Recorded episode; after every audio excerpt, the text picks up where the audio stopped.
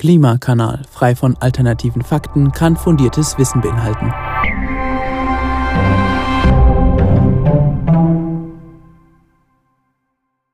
Hallo und herzlich willkommen zu einer neuen Folge des Klimakanals. Hallo auch von mir. Heute haben wir wieder ein Interview für euch vorbereitet. Es geht um die Digitalisierung der Energiewende. Dafür haben wir Martin Stiegler, Geschäftsführer von PSI Grid Connect, eingeladen. Wir sprechen mit ihm über intelligente Stromnetze, die die Leistungsfähigkeit von Orts- und Stadtnetzen aufrechterhalten. Hier spielen verschiedene technische Einrichtungen eine wichtige Rolle, zum Beispiel Smart Meter. Klingt jetzt alles im ersten Blick vielleicht ein bisschen kompliziert, wir versuchen aber natürlich wieder alles einfach und verständlich zu erklären. Im ersten Teil geht es ein bisschen mehr um die Basics und im zweiten Teil haben dann aber auch die Fortgeschrittenen unter euch die Chance, ein bisschen mehr über technische Details zu erfahren. Viel Spaß bei der Folge.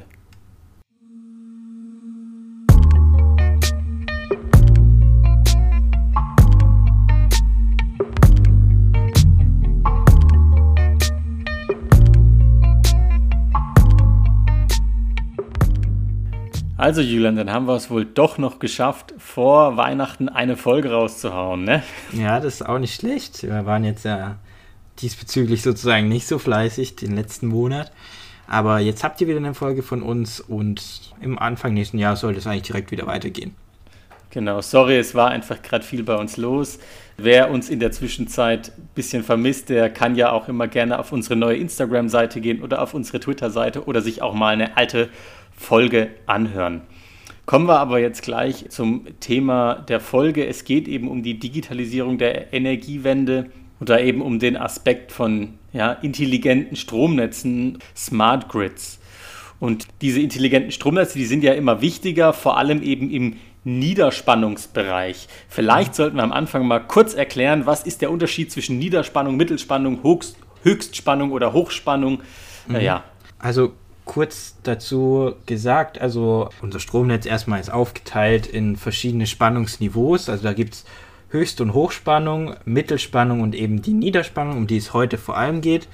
Und ihr könnt es euch so vorstellen, also die Höchst- und Hochspannung wird vor allem dazu benutzt, um Strom über große Strecken zu transportieren. Das sind dann eben meistens diese ganz großen Strommasten. Dann in, auf der Mittelspannung sind die meisten Kraftwerke dann angeschlossen, wie zum Beispiel Atom- und Kohlekraftwerke, auch andere Kraftwerke wie zum Beispiel große Windparks oder Solarparks. Und diese Spannung wird dann nochmal runter transformiert zum Endkunden, also entweder private Haushalte oder Firmen oder wie auch immer, in sogenannte Niederspannungsnetze. Und das sind vor allem ja Orts- und äh, Stadtnetze, richtig? Genau, ja. Und da wird dann einfach, findet sozusagen der Verbrauch statt. Und jetzt haben wir aber den Fall, dass da eben nicht nur noch Verbrauch stattfindet, sondern da tut sich viel in diesen Niederspannungsnetzen, nämlich zum einen dadurch, dass wir halt da auch immer mehr Erzeugung haben, zum Beispiel durch private PV-Anlagen, die laufen ja natürlich nicht auf Mittelspannung oder so, sondern geben sozusagen direkt ihren Strom ans Niederspannungsnetz ab. Dafür ist das Niederspannungsnetz ursprünglich natürlich gar nicht gedacht gewesen. Gleichzeitig haben wir aber auch den Fall, dass immer mehr Lasten dazukommen im Niederspannungsnetz, wie zum Beispiel Wärmepumpen oder auch ladende Elektroautos, gerade an den privaten Wallboxen, wird es ein immer ein größeres Thema. Und da kann es dann halt eben sein, dass in Zukunft immer mehr Lastspitzen auftreten. Das heißt, ich fasse es vielleicht nochmal so kurz zusammen, die Niederspannungsnetze, die werden immer wichtiger, also diese regionalen Orts- und Stadtnetze, weil zum einen wird da immer mehr Energie, sage ich mal, eingespeist zum anderen aber wird da auch immer mehr verbraucht, weil jetzt alle Leute eben auch ihre Elektroautos und ihre Wärmepumpen äh, dann eben auch über die Niederspannungsnetze eben betreiben. Und das ist eben jetzt dann doch einfach anders, als es eben vor 50 Jahren war. Und es wird in den nächsten Jahren auch noch wichtiger werden, diese Niederspannungsnetze. Und da spielen halt jetzt intelligente Stromnetze eine wichtige Rolle, um eben solche Leistungsspitzen, wo, wo ganz, ich, ich, ich versuche es mal ganz einfach auszudrücken, wo ganz viel an einem Zeitpunkt passiert, einfach dann ja da eine Sicherheit des Netzes äh, sicherzustellen. Genau, und, genau. einfach diese Lastspitzen dann am Ende zu vermeiden. Also einfach ein kurzes Beispiel, das klassische Beispiel eigentlich, also jetzt in Zukunft gibt es immer mehr Elektroautos. Alle kommen von der Arbeit ungefähr zwischen, sagen wir, 17 und 18 Uhr nach Hause. Und dann stecken alle ihr, gleichzeitig ihr Auto ein. Und das erzeugt natürlich einen sehr hohen Bedarf an Strom im Netz zu einem Zeitpunkt.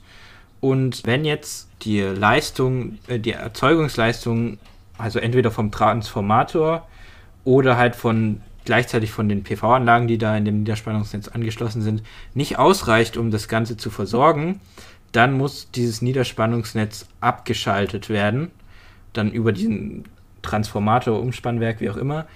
Und ähm, dann haben wir den Blackout. Und das ist natürlich der Fall, den wir unbedingt vermeiden wollen. Und dafür haben wir heute das Interview. Genau. Ich denke, das ist ein guter Einstieg in das Thema. Wenn ihr jetzt natürlich noch so Probleme habt mit physikalischen oder elektrotechnischen Begriffen, dann ehrlich gesagt, so geht es mir auch. Lest es vielleicht einfach nochmal kurz im Netz nach oder guckt euch mal ein cooles Erklärungsvideo auf YouTube an.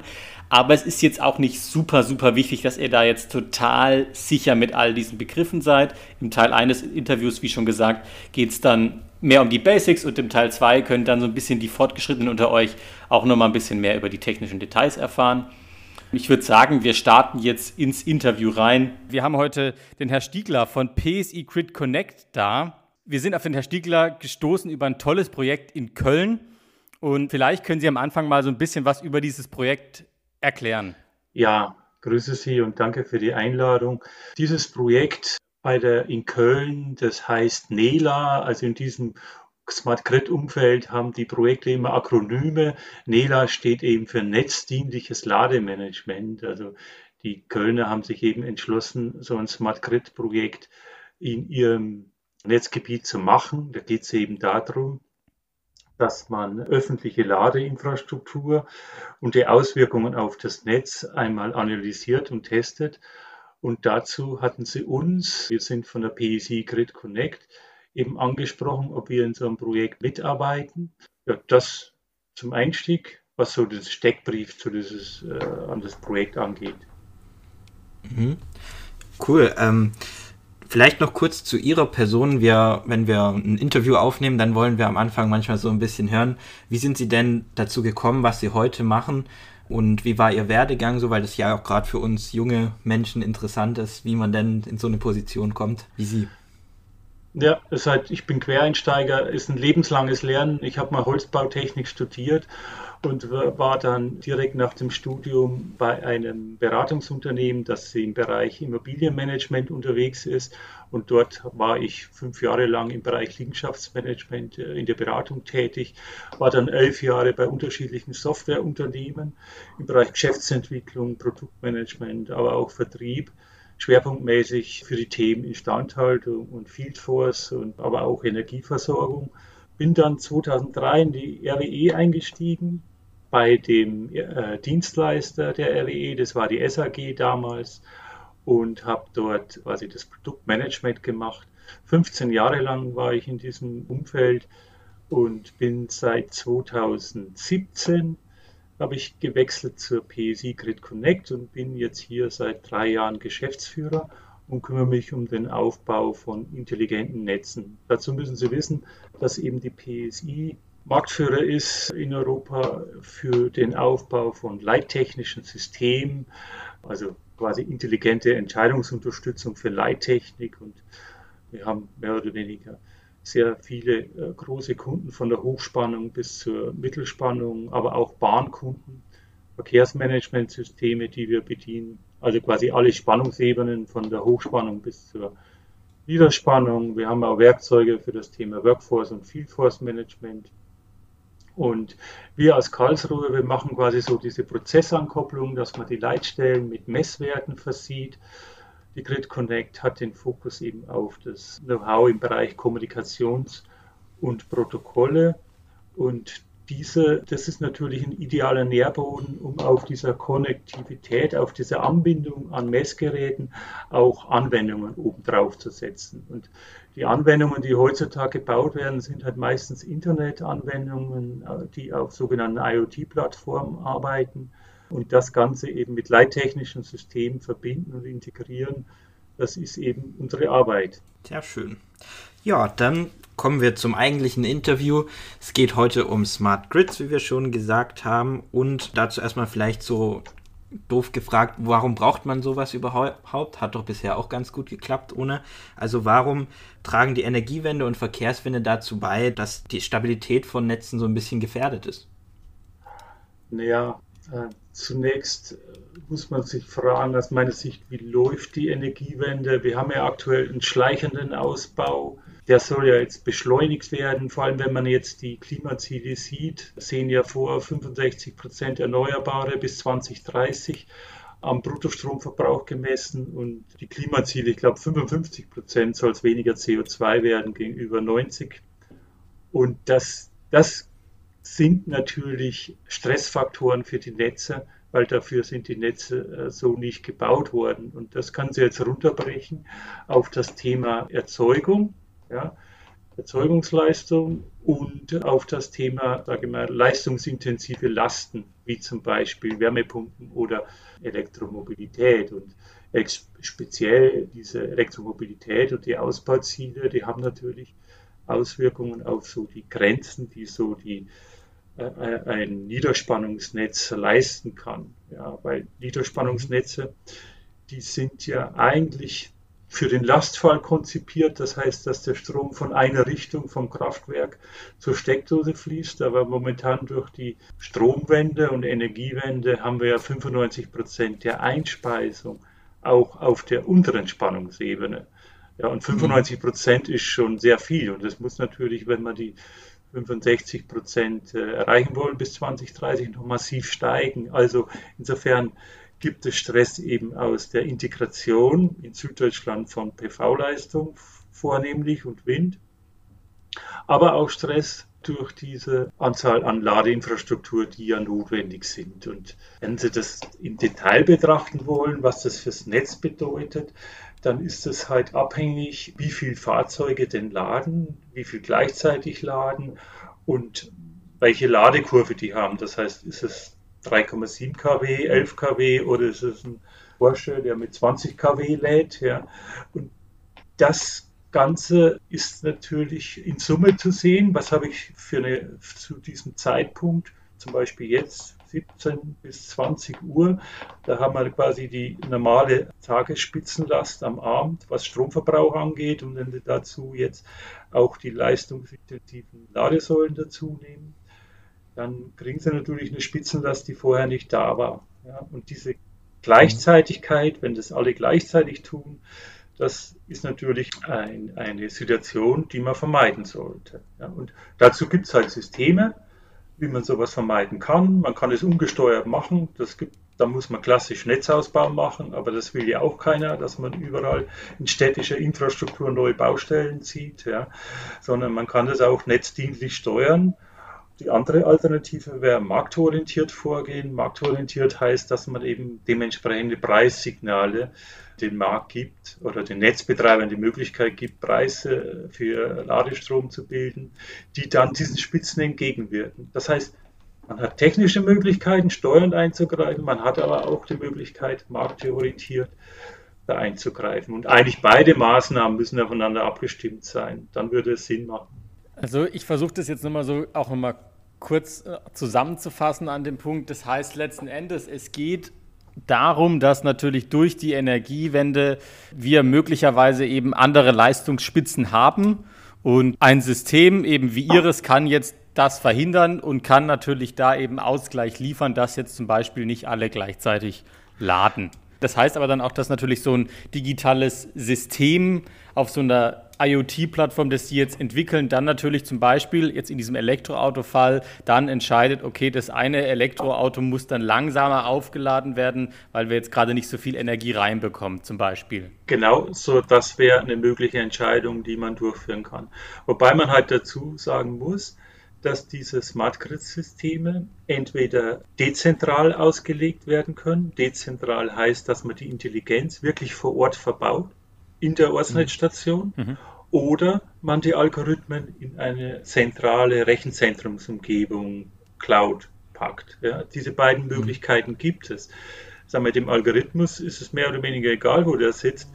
er muss halt mit Messwerten versorgt werden. Ja, die Frage ist, wie komme ich an die Messwerte ran?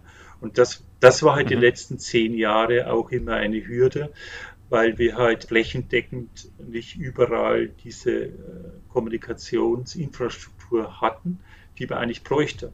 Ja, mhm. weil wir, wir sind ja hier in einem Segment unterwegs, das nennen wir kritische Infrastruktur.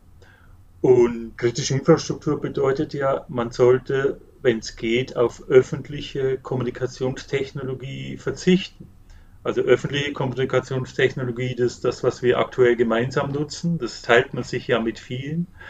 Und es gibt halt parallel private Kommunikationsinfrastruktur, wie zum Beispiel jetzt die 450 Megahertz Lizenzen, die jetzt versteigert werden oder zumindest den Energieversorgern zum Kauf angeboten werden. Da wurde jetzt aktuell von 30 Netzbetreibern auch ein Angebot abgegeben, sodass die 450 Megahertz Frequenz exklusiv für Netzbetreiber auch zur Verfügung steht. Eine andere Kommunikationstechnik, die aktuell für Smart Grid genutzt werden könnte, ist Low-Band IoT oder LoRaWAN. Das ist quasi ein Funkstandard, der eben für Smart Cities verwendet wird, wo eben nicht Echtzeit einmal am Tag Messwerte kommen, ja, mit denen man, mit denen man auch was anfangen kann. Das sind zwar nicht so gut wie ein Echtzeitmesswert, aber besser wie nichts. Ja. Aber das ist halt mhm sozusagen ein IoT-Device. Mhm. Was aber heißt, so sozusagen Internet wird eigentlich schon von vornherein ausgeschlossen, oder? Hm, würde ich jetzt so nicht sagen. Also zunächst geht es ja darum, mhm. überhaupt mal aus Sicht des Netzbetreibers zu erkennen, wie steht es eigentlich um mein Niederspannungsnetz? Gibt es da, ist es schon an den Kapazitätsgrenzen, was so diese äh, über, was die Übertragung von Strom angeht. Ja. Oder habe ich hier mhm. noch Luft? Und das muss man erstmal identifizieren. Und um das zu identifizieren, braucht man halt ein gewisses Maß an Überwachung. Und die Überwachung bekomme ich halt nur, wenn ich auch den einen oder anderen Messwert habe. Ja, und da greift natürlich auch jetzt auch der Begriff Internet of Things oder in unserem Bereich müssten wir sagen Internet of Energie und diese Things, das sind für mich erster, im ersten Schritt sind es Sensoren und wir sammeln quasi die Messwerte ein und wenden für diese Auswertung und Analyse sogenannte Netzzustandsschätzer an. Und diese Netzzustandsschätzer, die identifizieren dann, ob eine Grenzwertverletzung existiert ja oder nein. Das heißt, ob das Netz quasi mhm. an seine technischen Systemgrenzen kommt. Ja. Zu diesem IoT-Umfeld gehört halt eben auch die Kommunikationstechnologie, wie ich sie eben erwähnt habe, wie zum Beispiel 450 mhm. Megahertz oder, oder LoRaWAN. Ja. Mhm. Okay, gut, dann haben wir so einen groben Überblick bekommen. Dann nächste Frage, welche Akteure sind denn in so einem Niederspannungsnetz beteiligt? Da sind jetzt zum Beispiel Sie als Hersteller von solchen Sensoren zum Beispiel. Wie arbeiten Sie zusammen zum Beispiel mit den Stadtwerken oder auch so einem Ladestromanbieter für Elektroautos? Wie funktioniert diese Zusammenarbeit und wer ist überhaupt da beteiligt? Ja, also das ganze Projekt kann man eben unterteilen. Erstmal in den Schritt Überwachung, wen braucht man dazu und dann äh, der nächste Schritt ist quasi Steuerung. Wenn wir anfangen bei dem Thema Überwachung, das heißt überhaupt Transparenz mal herzustellen, dann braucht man ein Kommunikationsnetz und hier ist die Frage, wie ist der Netzbetreiber aufgestellt, was seine Ressourcen angeht.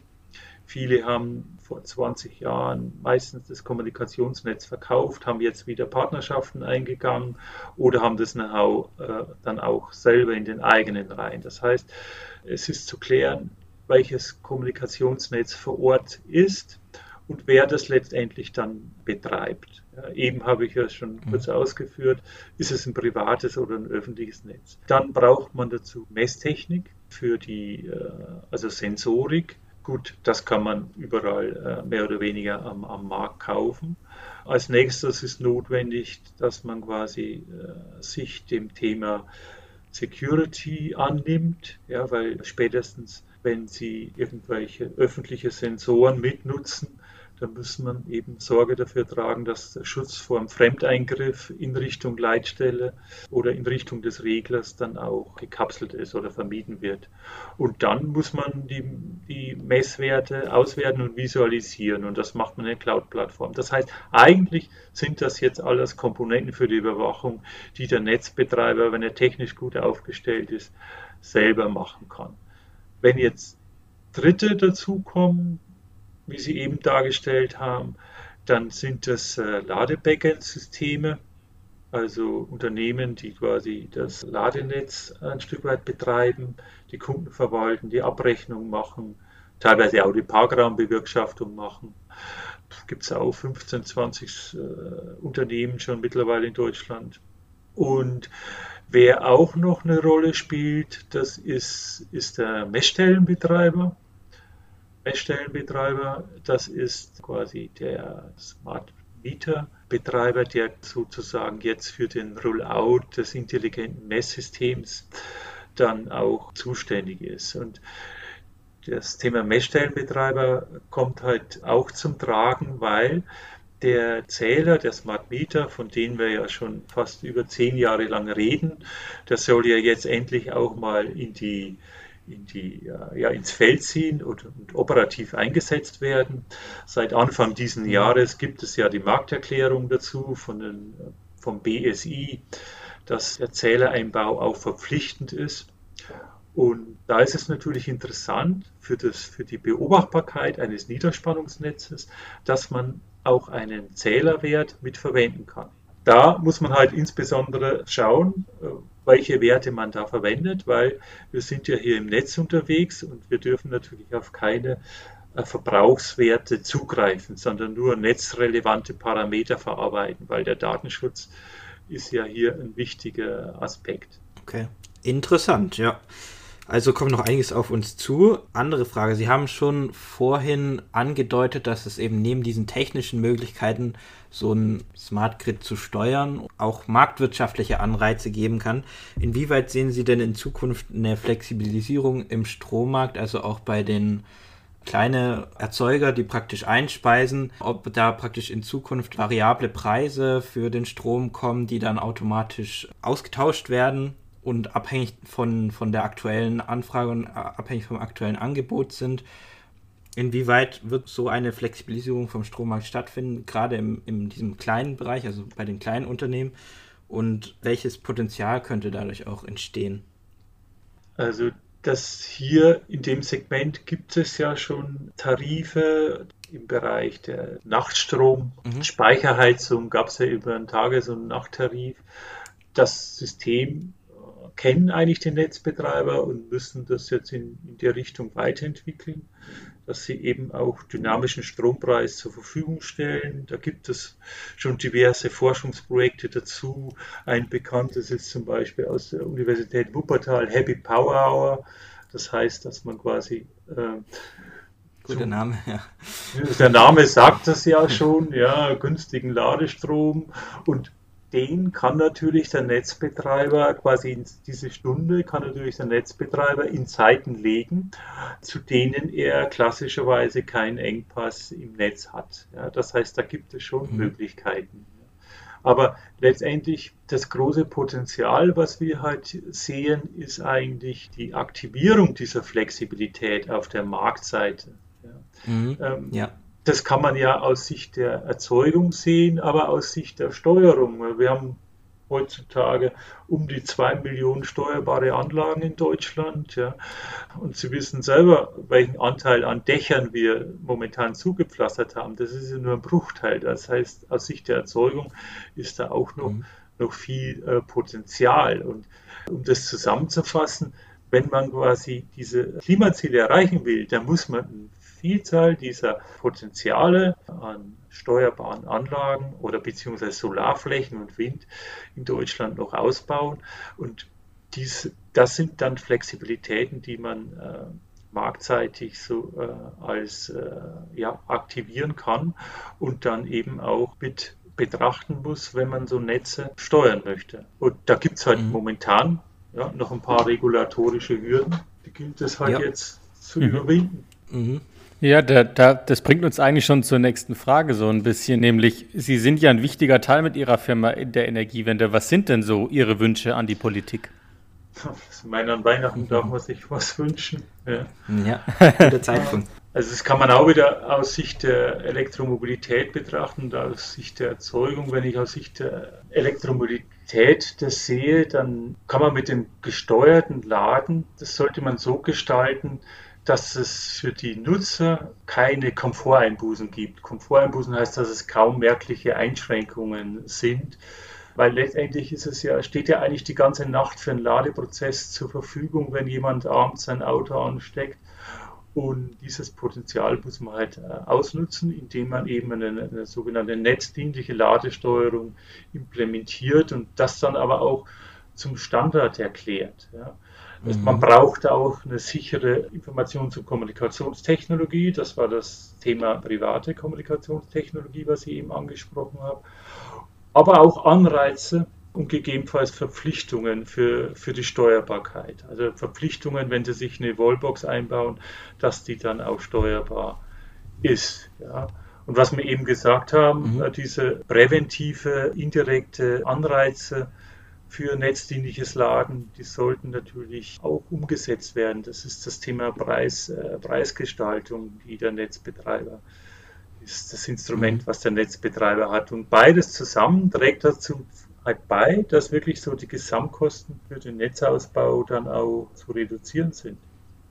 Aber das ist ja letztendlich der mhm. Treiber, den wir haben, dass diese EEG-Umlage natürlich massiv auf den Strompreis drückt und das gilt es halt dann auch zu reduzieren. Und wenn wir da nichts tun in der Richtung, dann kriegen wir natürlich da keine Senkung rein. Mhm. Das heißt, Sie würden jetzt sozusagen auch, wenn wir jetzt gerade aufs EEG schauen, relativ schnell dazu kommen, dass man hier eine deutliche Flexibilisierung gerade auch von dieser Einspeisevergütung erreichen kann. Ja, also aus meiner Die Sicht. Die technischen Voraussetzungen müssen natürlich erstmal gegeben sein. Das ist ja im Moment noch nicht so wirklich der Fall. Momentan ist, es, momentan ist es so, dass der Gesetzgeber mehr oder weniger gefangen ist zwischen EU-Vorgaben und den Lobbyinteressen, die es gibt. Und äh, die Politik, die Koalitionspartner sind sich auch nicht so ganz grün ja, und verlieren oft den großen Blick auf das Ganze. Wenn man so aus der Ferne betrachtet, dann wäre es aus meiner Sicht momentan sogar am besten, das EEG abzuschaffen und wirklich einen ernstzunehmenden CO2-Preis mit anzusetzen. Mhm sodass eine Befreiung des Strompreises äh, vom Ballast der Abgaben und Umlagen möglich ist. Das heißt, ein Kriterium, wo man auch wirklich äh, darauf steuern kann, weil alles andere ist ja zu, zu unübersichtlich und mehr braucht es eigentlich gar nicht. Also mhm. es könnte so einfach sein. Ja. ja. Das, das, Argument ist sehr verständlich und ich, ich, ich versuche das nochmal vielleicht auch für unsere Hörer und Hörerinnen dann auszumalen. Das heißt, wenn man da gewisse Anpassungen macht, auf der einen Seite eben technisch Voraussetzungen schafft, auf der anderen Seite eben aber auch politisch, marktpolitisch, dann kommen wir zurück zum Elektroauto. Dann, dann würde die Welt eben nicht so aussehen, dass man jetzt sein Elektroauto anschließt, sondern dann würde das so aussehen, dass ich ein System, ich versuche es jetzt mal wirklich ganz einfach auszudrücken, ein System habe an meiner Ladestation, wo ich dann möglicherweise entscheiden kann, okay, wenn jetzt der Nachtstrompreis gilt oder wenn ein günstigerer Strompreis verfügbar ist, dann lade ich mein Elektroauto auf. Wenn der zu hoch ist, dann mache ich das nicht. Und damit, das führt damit dazu, dass dann eben so Niederspannungsnetze stabil sind, beziehungsweise dass einfach das Stromnetz Und gleichzeitig auch vielleicht zu einem geringeren Preis. Ja. Das ist sozusagen die Vorstellung. Gut, dann machen wir eine kleine Pause. Ihr könnt ein bisschen unsere Musik hören und dann melden wir uns gleich wieder.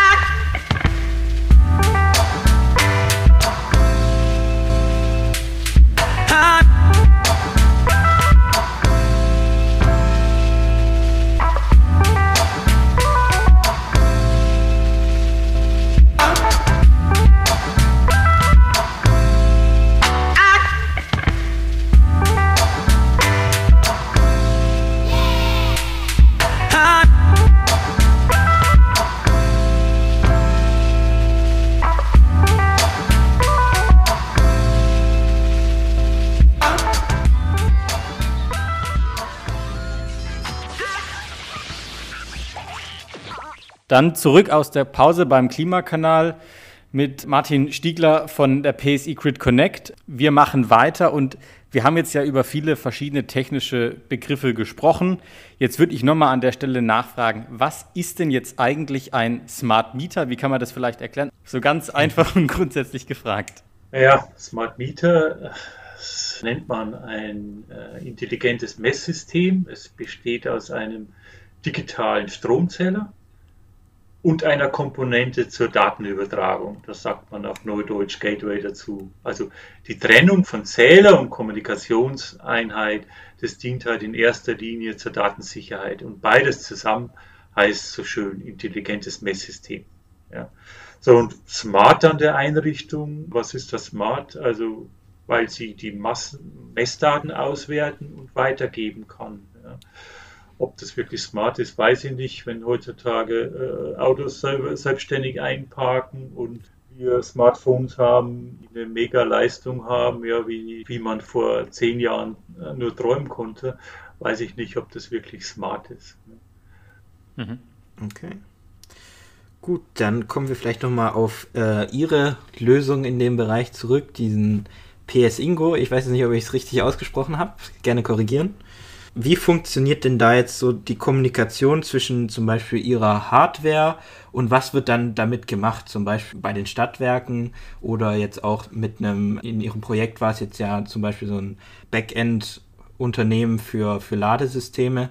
Äh, wie funktioniert da sozusagen die Ko Kommunikation zwischeneinander? Gibt es da bestimmte, also erstmal physikalisch ist das jetzt so eine 450 Megahertz Frequenz und welche Protokolle werden da auch verwendet? Sind das jetzt so Standard wenn es über Internet gehen würde, wenn es dann Standard-Internet-Protokolle. Ja, ähm, wie das funktioniert, äh, zunächst geht es halt darum, dass man wirklich Niederspannungsnetze überwacht.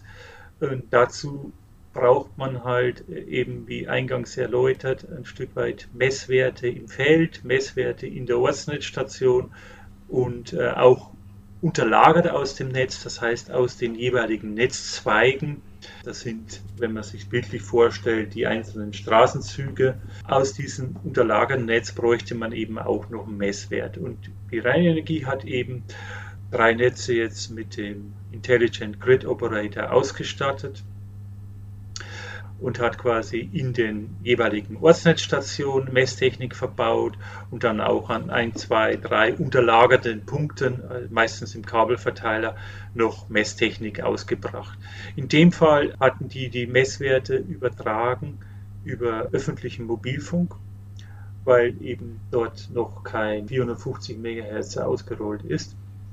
Mhm. Und die Messwerte, die kommen quasi dann bei uns in der Cloud-Anwendung an und werden dort verarbeitet. Das heißt, da wird quasi alle 30 Sekunden läuft so ein Netzberechnungszyklus und erkennt, ob eine Engpass in diesem Netzgebieten auftaucht.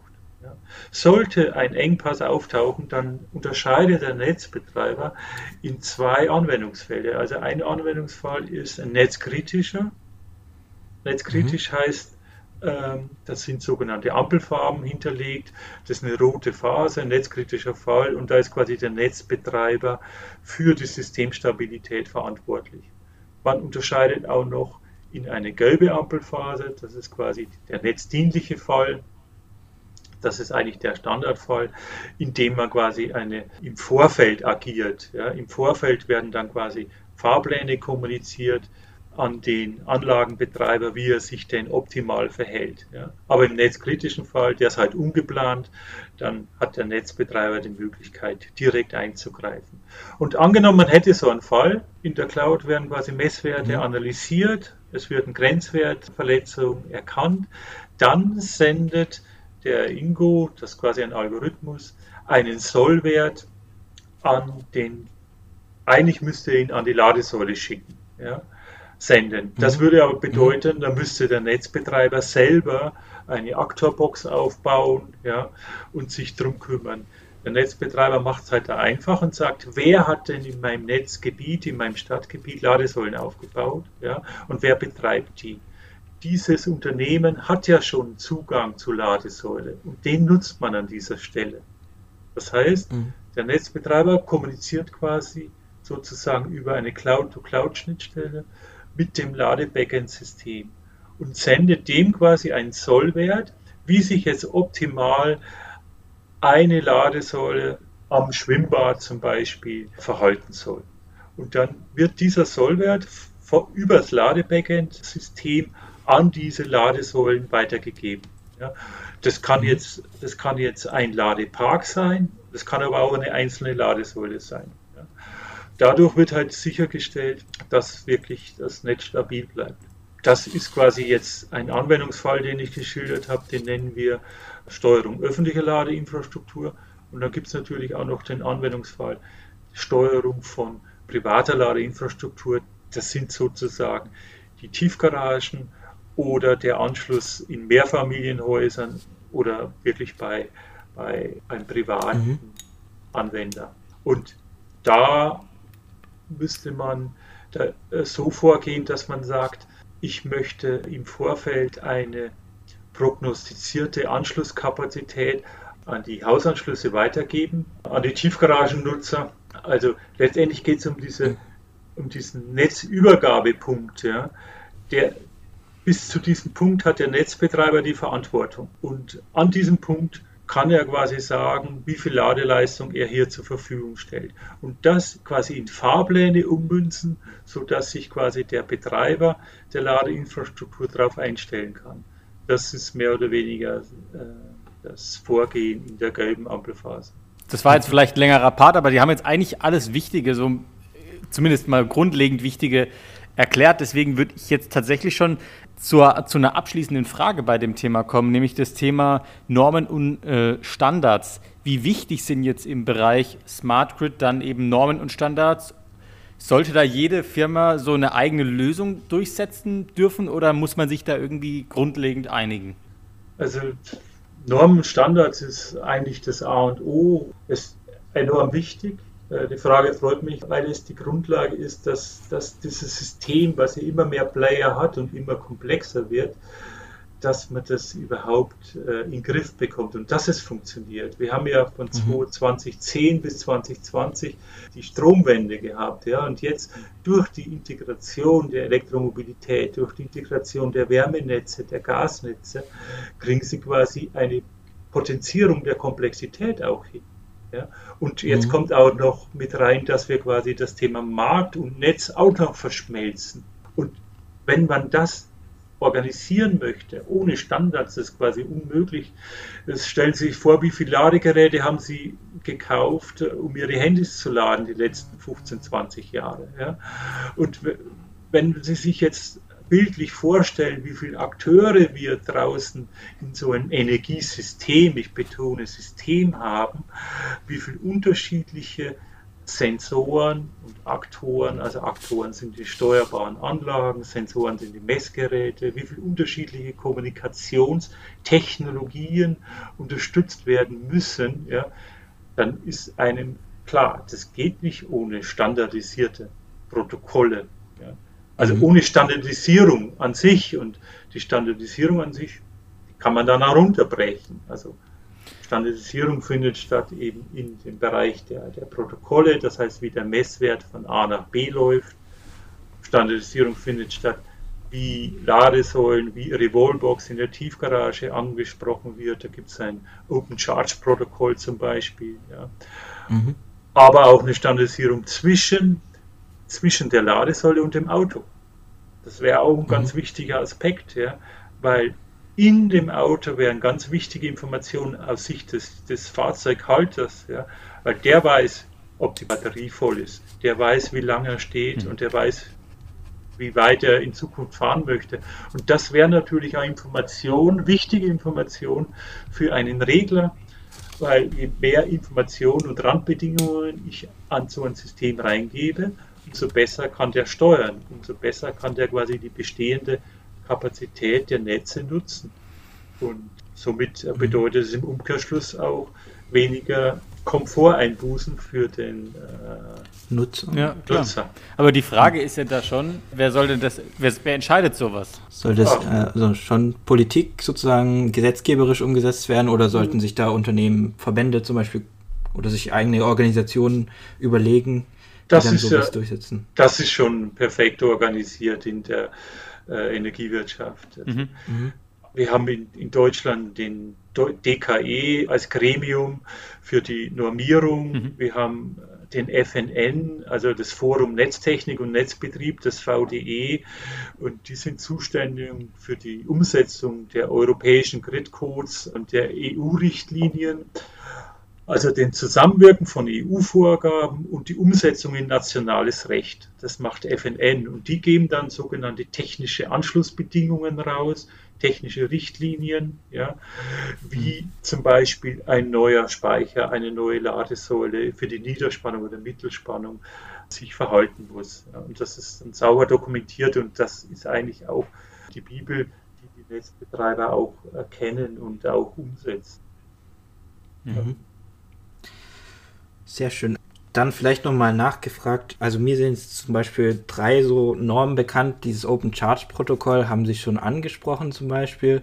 Dann zwischen Ladesäule und Auto kommt jetzt demnächst die sogenannte ISO 15118, wo dann Plug and Charge kommen soll. Das heißt, man kommt mit dem Elektroauto an eine Ladesäule, steckt ein und die Abrechnung und so weiter funktioniert von automatisch. Und der Begriff E-E-Bus ist mir noch eingefallen. Das ist auch so ein Standard für verschiedene Akteure im Energiesystem, die dann halt miteinander reden sollen. Können Sie uns zu diesen drei Sachen so ein bisschen erklären, was die sind und was sie tun? Also vielleicht, ich mache es mal nacheinander, wenn Sie.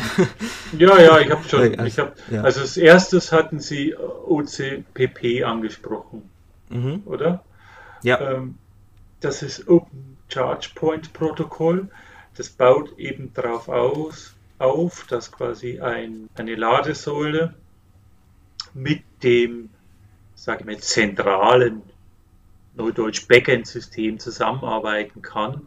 Das heißt, mhm. wie quasi die Ladesäule verbunden ist mit dem Zentralsystem, sodass quasi eine Reservierung gemacht werden kann, ob der Slot jetzt bei so einer Ladesäule hat er meistens mehrere Steckbuchsen, ob der freigegeben ist oder nicht. Äh, wie lange geladen wurde. Die Abrechnung wird dann mitgemacht.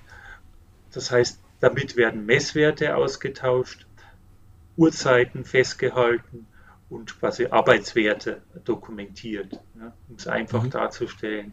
Das ist das Thema OCPP, ist eigentlich ein Ethernet-Protokoll. Dann das Thema äh, die Kommunikation zwischen Ladesäule und Auto, 15.11.8, das ist ein ja, akustisches Verfahren, äh, baut auf Powerline eigentlich auf. Und da werden also eigentlich so Informationen wie Fahrzeug-ID, sollten eigentlich Füllstände ausgetauscht werden von, von der Batterie, mhm. welche, welche Leistungen das Auto hat, in welcher Geschwindigkeit geladen wird. Das sind mehr so technische Parameter, die da ausgetauscht werden. Aber diese Schnittstelle hat schon sehr viel Potenzial, weil über damit wird auch ein Zukunftsthema wie Vehicle to Grid heißt es, also das Auto als Speicher betrachten, umgesetzt. Mhm. Ja, weil heute ist das Auto ja klassisch nur eine Last am Energiesystem, aber die Summe der Fahrzeuge als Speicher betrachten, als ganz großer Netzspeicher, das sind also noch Zukunftsthemen, die noch in den Forschungsprojekten erarbeitet werden. Ja. Mhm. Aber das geht dann über den Kommunikationsstandard 15.11.8. Und dann hatten Sie den EE-Bus angesprochen. Also ich persönlich kenne den EE-Bus aus Sicht der weißen Ware, das heißt die Kommunikation innerhalb des Haushalts, was ich da an, die, an ähm, Endgeräte habe, wie kommunizieren die untereinander. Ich weiß aber auch, dass der EE-Bus eingesetzt wird oder werden kann, um die Kommunikation zwischen einem Zähler-Backend, also einem zentralen Zählersystem und dem Kommunikationsgateway, das im Haushalt verbaut ist, damit hier die Kommunikation aufgebaut wird. Da gibt es einen sogenannten transparenten Kanal und über diesen Kanal kann man unterschiedliche Protokolle fahren, wie zum Beispiel auch den EE-Bus.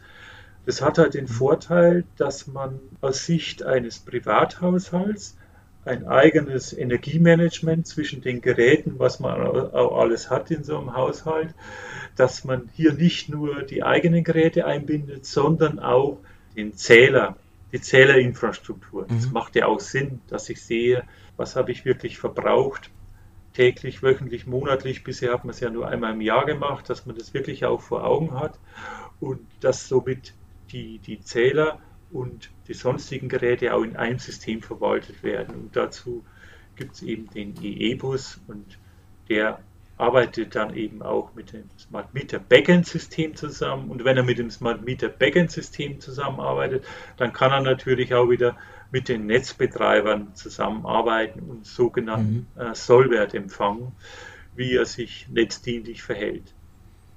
Das heißt, wenn jetzt sozusagen in meinem Niederspannungsnetz ich ein Problem habe, weil die Versorgung nicht unbedingt gewährleistet sein kann, dann kann es auch sein, dass zum Beispiel eine Waschmaschine, die gerade läuft, abgeschaltet werden könnte, theoretisch. Theoretisch ja, aber in der Praxis wurden da ja auch schon die ersten E-Energy-Projekte gemacht und da ist halt herausgekommen, dass das Potenzial ist zwar da, mhm. aber es ist eher gering. Ähm, mhm gegenüber den Möglichkeiten, die man sonst noch hat. Diese, der, das Potenzial wird größer, wenn wir einen sogenannten Aggregator dazwischen schalten, also der quasi sämtliche Kühlschränke, die steuerbar sind, zusammenfasst als eine äh, steuerbare Leistung. Ja? Mhm. Und, und dann ist quasi ein größerer Hebel da, sodass man das auch im Netz einsetzen kann. Wird ja heute schon gemacht über gepoolte Batterien. Das wäre quasi Regelleistung, die man nutzen kann. Ja. Oder gepoolte mhm. Einspeiseleistung ist auch Regelleistung, die man nutzen kann. Und so kann man sich auch gepoolte Ladeleistung vorstellen. Mhm. Oder auch Thema Wärmepumpen zum Beispiel. Ja. Genau, genau. Okay, und noch eine letzte Frage vielleicht. Wie weit sind diese Standards ausgerollt? Wie viel muss da noch passieren, dass man die auch wirklich nutzen kann? Also weil aktuell sind die ja eher noch in den Kinderschuhen, oder? Nein, also okay. OCPP-Protokoll, das allererste, das gab bei 1.5 und 1.6 hat heute fast jede Ladesäule schon. Und in mhm. den ganzen Projekten, wir entwickeln quasi die 2.0, die Weiterentwicklung von OCPP.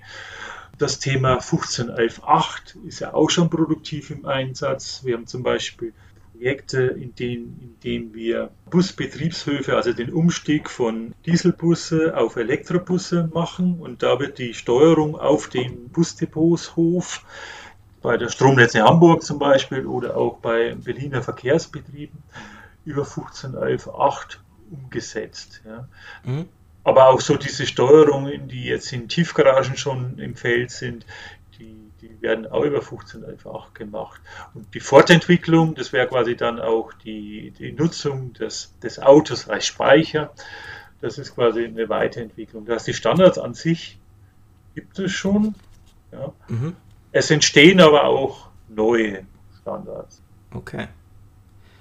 Gut, dann Felix, hast du noch sonst eine Frage? Oder? Ich finde, das fand, auch wenn ich jetzt ja nicht der Informatiker oder ich habe als Wirtschaftswissenschaftler jetzt nicht ganz so die, Kenntnis, die Kenntnisse äh, wie der Julian jetzt, aber das finde ich jetzt auf jeden Fall jetzt sehr, sehr spannend und ich finde, man hat jetzt auch echt tollen Einblick bekommen, über, über was für Begrifflichkeiten da auch gesprochen wird. Und da habe ich auch ehrlich gesagt wieder viel Neues gelernt. Ich fand es wirklich spannend.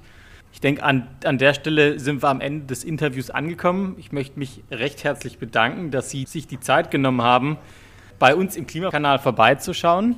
Vielen Dank auch von mir. Und ähm, an der Stelle würde ich sagen, verabschieden wir uns bei unseren Hörern und unseren Hörerinnen und wünschen ja äh, frohe Weihnachten und auch schon mal einen guten Rutsch ins neue Jahr. Tschüss. Gerne geschehen. Tschüss.